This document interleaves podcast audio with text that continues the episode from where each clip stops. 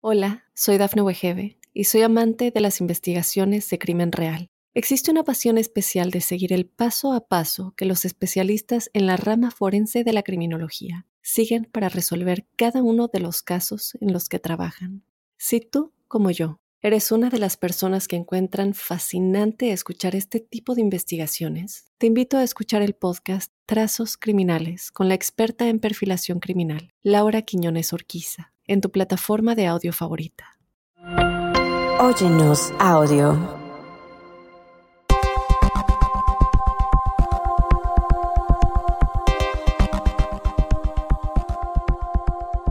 Good afternoon, ladies and gentlemen. My name is Ruja Ignatova. I'm the founder and the CEO of the company OneCoin.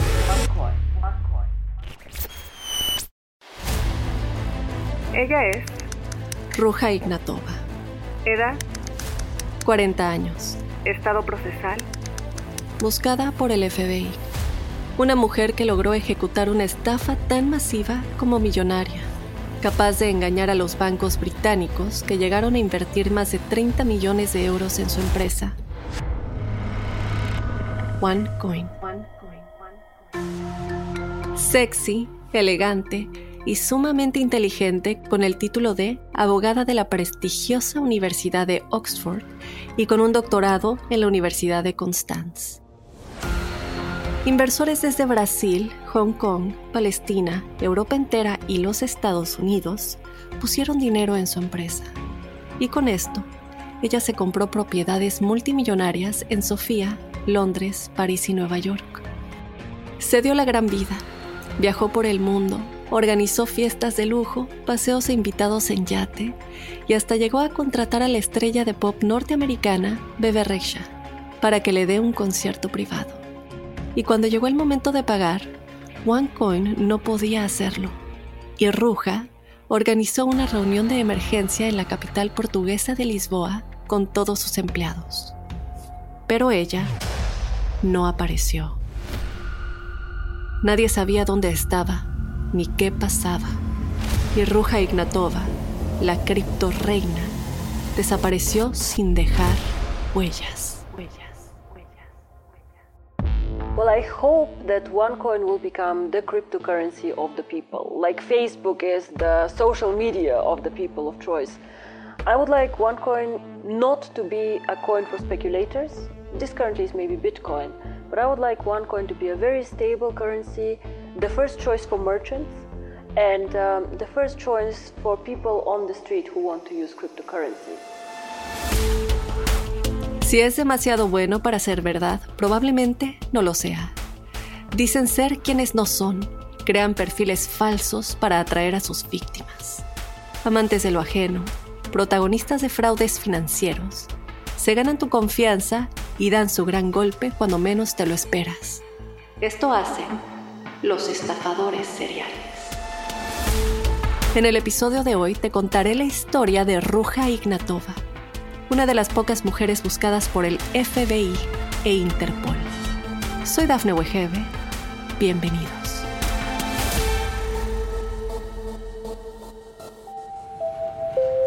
Ruja Ignatova subió aquel martes al vuelo de Ryanair procedente de Bulgaria con destino a Atenas. Llevaba una vestimenta elegante y a la vez discreta, como para no llamar demasiado la atención y es que ella sabía perfectamente que le estaban buscando. Tenía el pelo suelto, unas enormes gafas negras y viajó con muy poco equipaje. En los aeropuertos de todo el mundo ya existían afiches con su foto. Subirse a ese vuelo implicaba todo un riesgo, pero no tenía otra opción.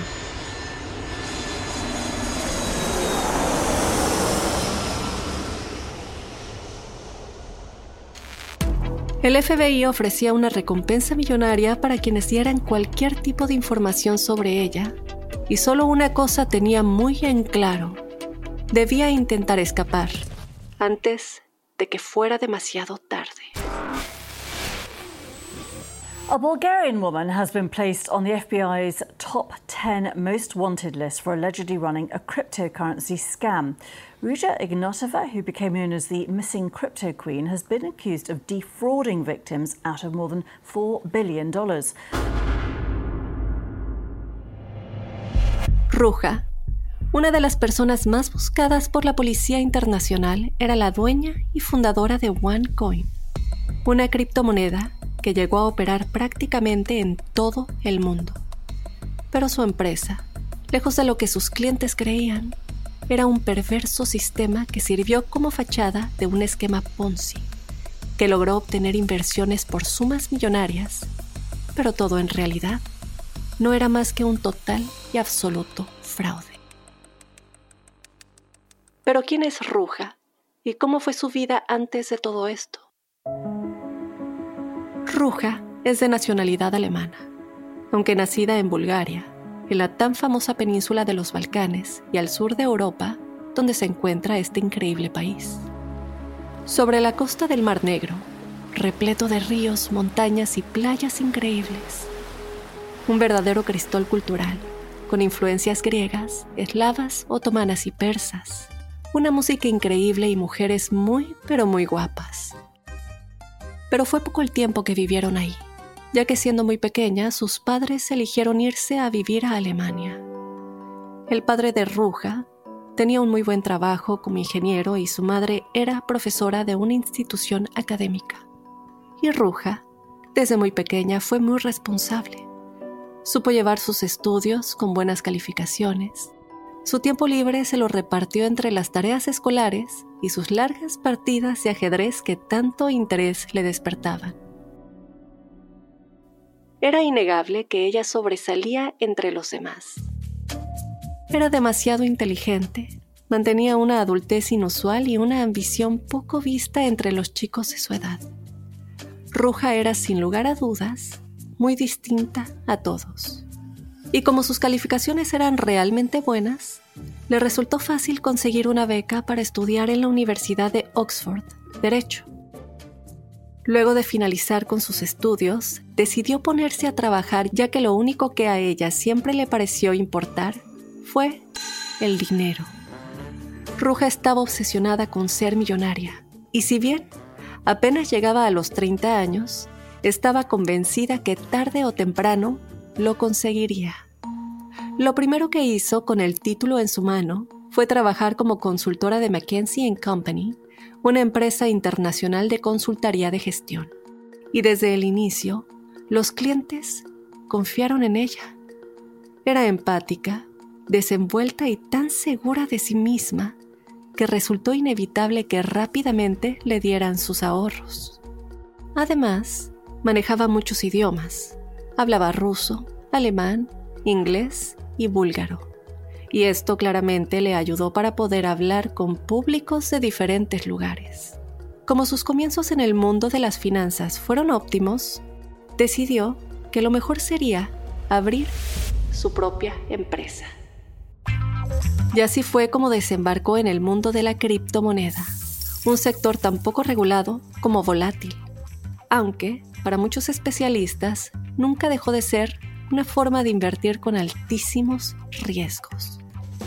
En el año 2014, Ruja y Greenwood, su cofundador, lanzaron felices al mercado OneCoin y la empresa la presentaron al mismo tiempo en varios países de Europa, pero la oficina central la radicaron en Nueva York.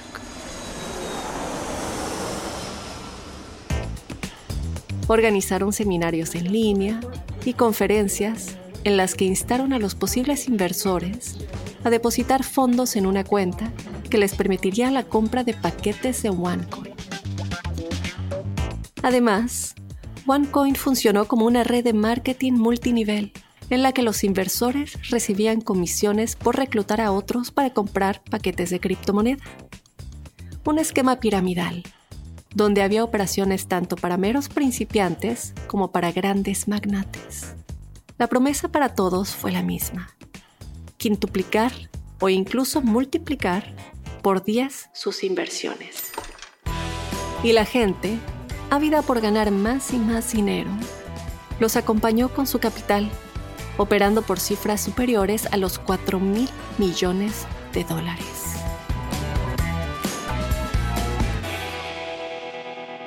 Hola, soy Dafne Wegebe y soy amante de las investigaciones de crimen real Existe una pasión especial de seguir el paso a paso que los especialistas en la rama forense de la criminología siguen para resolver cada uno de los casos en los que trabajan.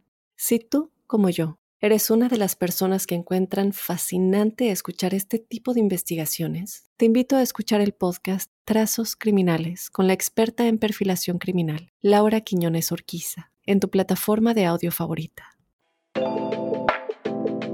Se vistió de forma elegante. Usó tacones, pintó sus labios siempre con un rojo brillante y se compró unos aretes de diamantes que llamaban la atención de todos quienes la tuvieran cerca. Ruja irradiaba éxito y glamour. Se mostró como una estrella del pop y con esto logró que tanto sus charlas como seminarios cautivaran la atención de todos. Además contaba con un excelente manejo de sus redes, por lo que sus seguidores aumentaron a pasos agigantados, al igual que sus downloads, cada vez que colgaba en Internet alguna de sus conferencias. Ella le habló al ciudadano común y lo convenció de la importancia de invertir en su criptomoneda y como ellos supusieron, la gente confió, confió, confió. Tanto su socio como ella sabían muy bien lo que estaban haciendo. Eran tan conscientes de su estafa que desde el inicio de su gestación empezaron a hablar de la ruta de escape en caso de que algo salga mal. Y la primera idea de ese plan fue de Ruja. En caso de que seamos descubiertos, deben escapar con todo el dinero y echarle la culpa a alguien más, dijo. Pero aún nos falta mucho para llegar a eso. Volvamos un poco atrás, cuando la empresa OneCoin recién nacía. Para Ruja, OneCoin era una moneda basura y sus inversionistas unos verdaderos idiotas. Lo peor de todo es que la gente les creía cada una de las personas que se enteró de su existencia quiso invertir. Todos la vieron como una perfecta oportunidad que no podían perderse. Las ganancias que ofrecían eran más que prometedoras. Así, cada nuevo integrante traía más y más gente y de este negocio supieron montar un gran show. Really a pleasure for me to be here one and a half years after we launched our cryptocurrency OneCoin. I think today we spoke a lot about the network, the vision for the network, how big we want to be, but as always, I want us to remember what this network is about. Ruja subía a los escenarios con elegantes vestidos confeccionados, con piedras preciosas. Se encendían unas bolas de fuego como decoración y se prendían las luces como si se tratara de algún tipo de espectáculo. Recién ahí, Roja comenzaba a hablar. Which I strongly believe will be the number one cryptocurrency worldwide.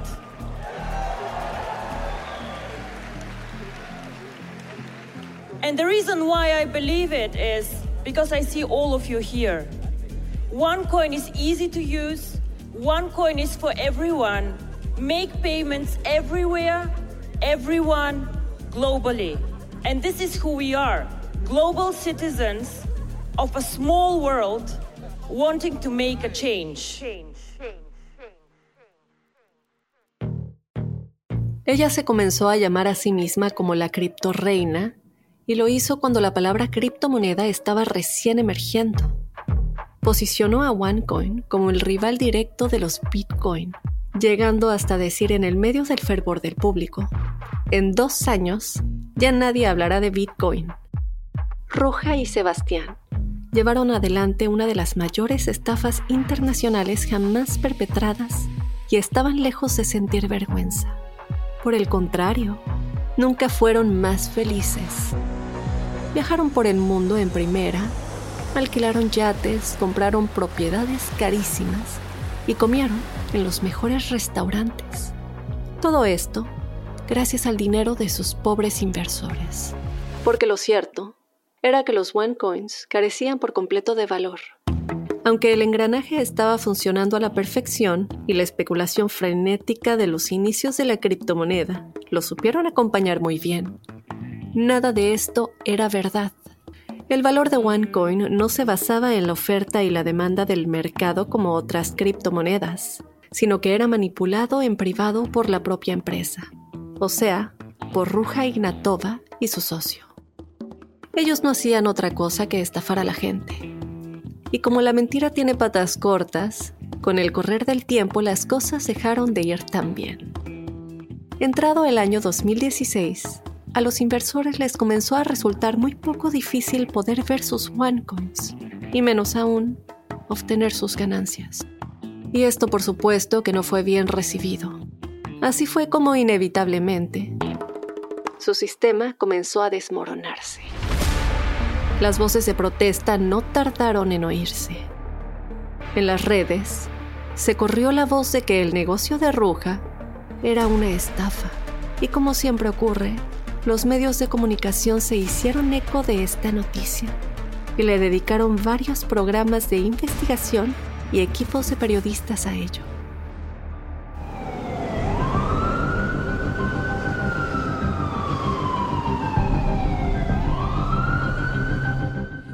Criticized so much. We are a network marketing company. We're not a real cryptocurrency or whatever I hear out there.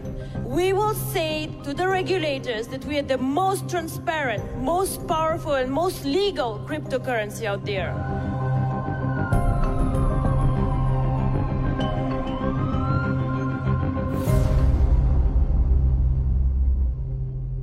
La bola se hizo más y más grande investigadores internacionales y estadounidenses debieron involucrarse en el caso. Ya nadie parecía poder frenarlo. El clima se estaba volviendo extraño y la percepción acertada de Ruja le indicó que ya no podía confiar en nadie. Debería ser cauta, tener los ojos abiertos y las orejas bien paradas. Por ese motivo fue que decidió colocar micrófonos en el departamento de su novio.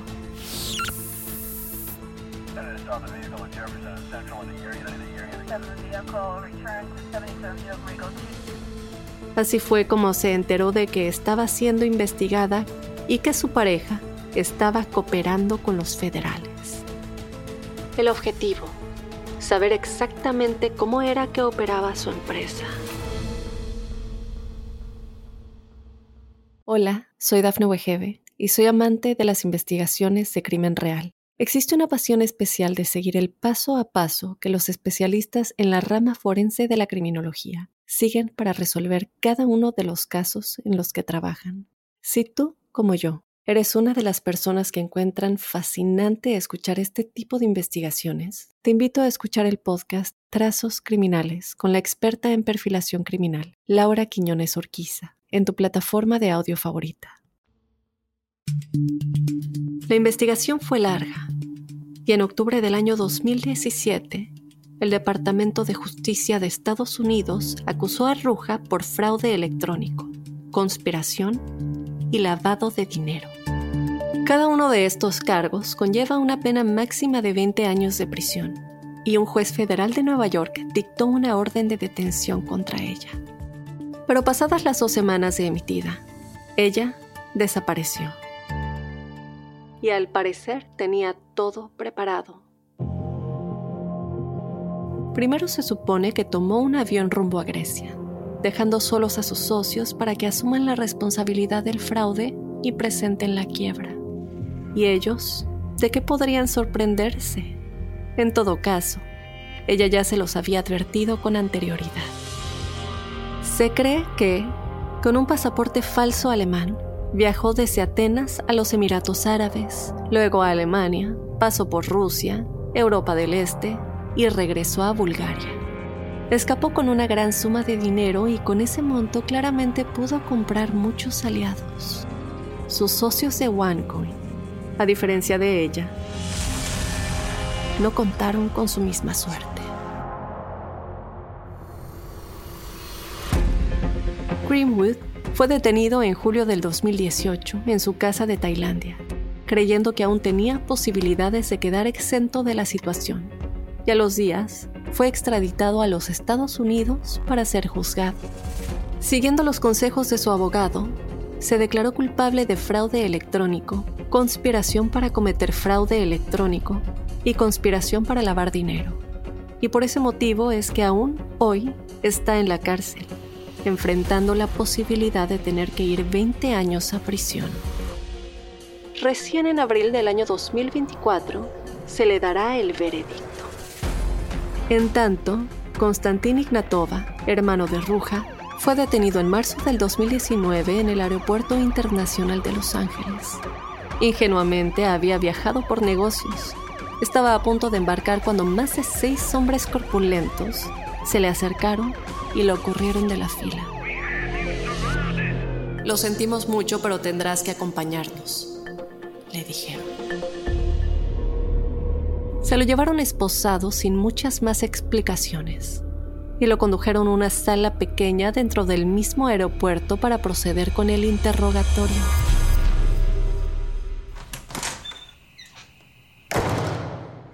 Dinos en dónde está tu hermana. Si quieres que tengamos piedad de ti, debes colaborar con nosotros. Le dijeron.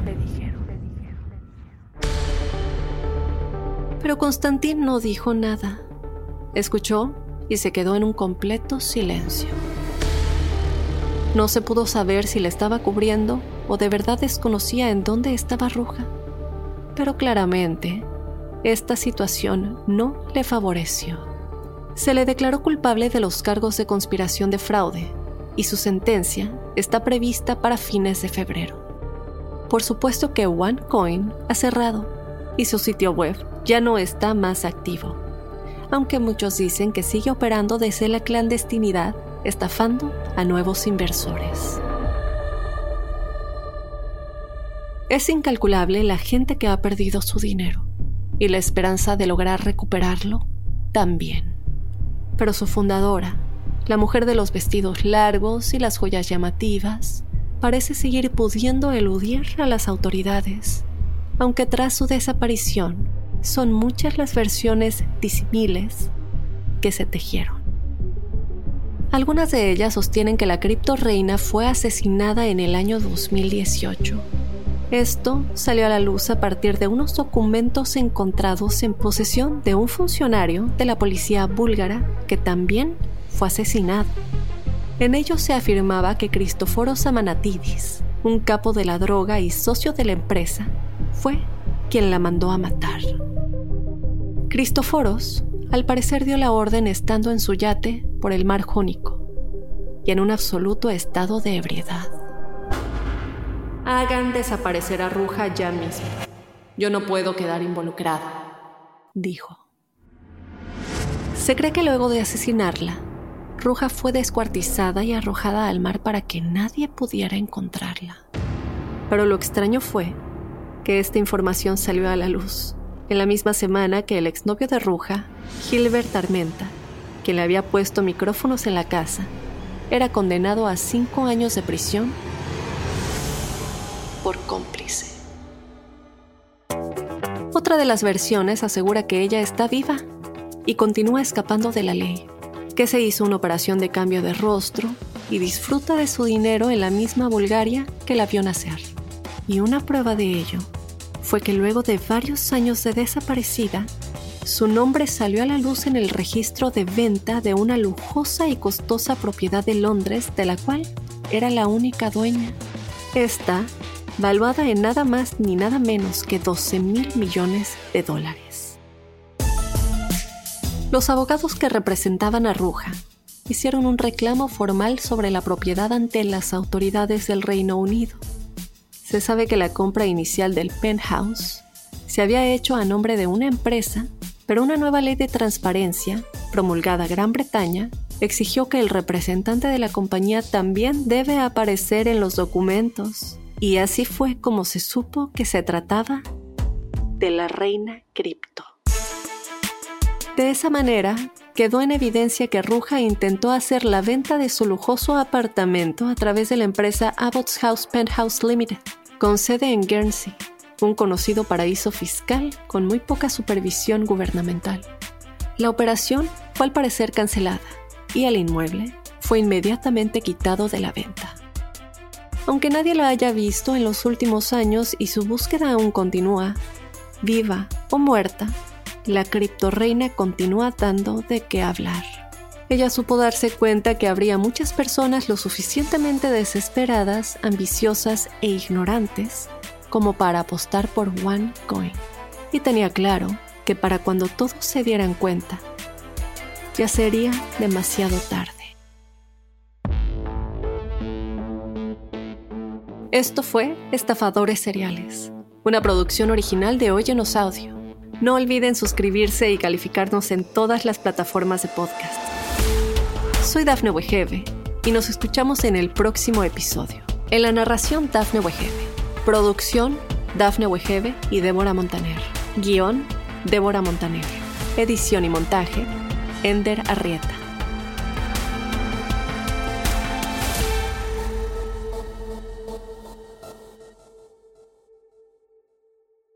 Hola, soy Dafne Wegebe y soy amante de las investigaciones de crimen real. Existe una pasión especial de seguir el paso a paso que los especialistas en la rama forense de la criminología siguen para resolver cada uno de los casos en los que trabajan.